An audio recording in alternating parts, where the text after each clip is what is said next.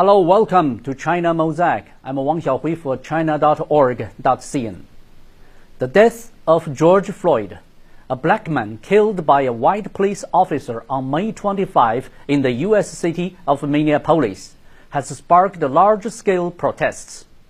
Violent unrest have raged in dozens of U.S. cities. This incident revealed the long-standing problem in American society and ignited people's pent-up discontent and outrage.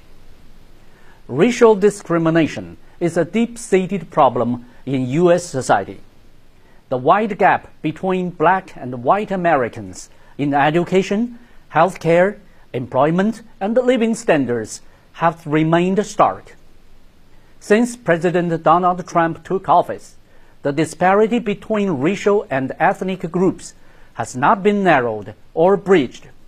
Instead, the Trump administration's top policies, including building a wall along the U.S. Mexico border and deporting undocumented migrants amid the COVID 19 pandemic without adopting any protective measures, are deepening the divide.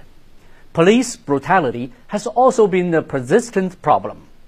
In recent years, cases of the police killing black people have happened time and again, revealing the systemic injustice in American society.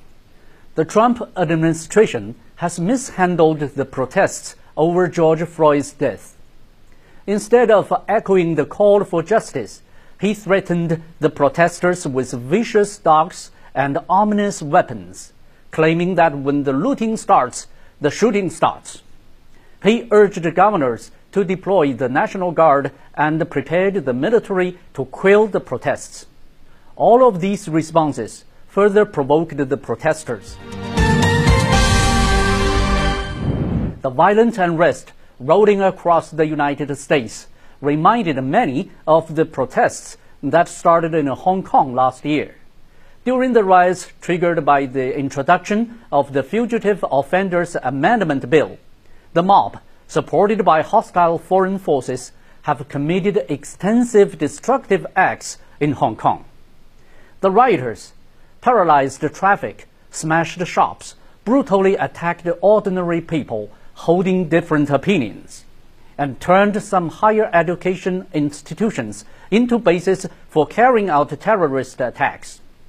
Meanwhile, the Hong Kong police enforced and defended the law with the utmost restraint.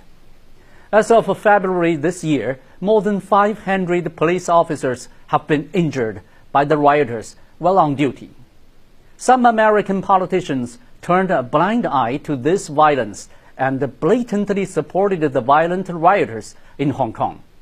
They glorified them as peaceful demonstrators and repeatedly lashed out at the Hong Kong Special Administrative Region government and the police, smearing the just actions taken by the Hong Kong police as indiscriminate violence.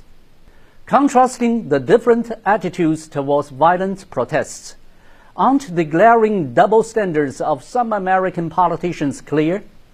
We urge the Trump administration to focus on handling its own matters and stop meddling in other countries' internal affairs. Thank you for watching.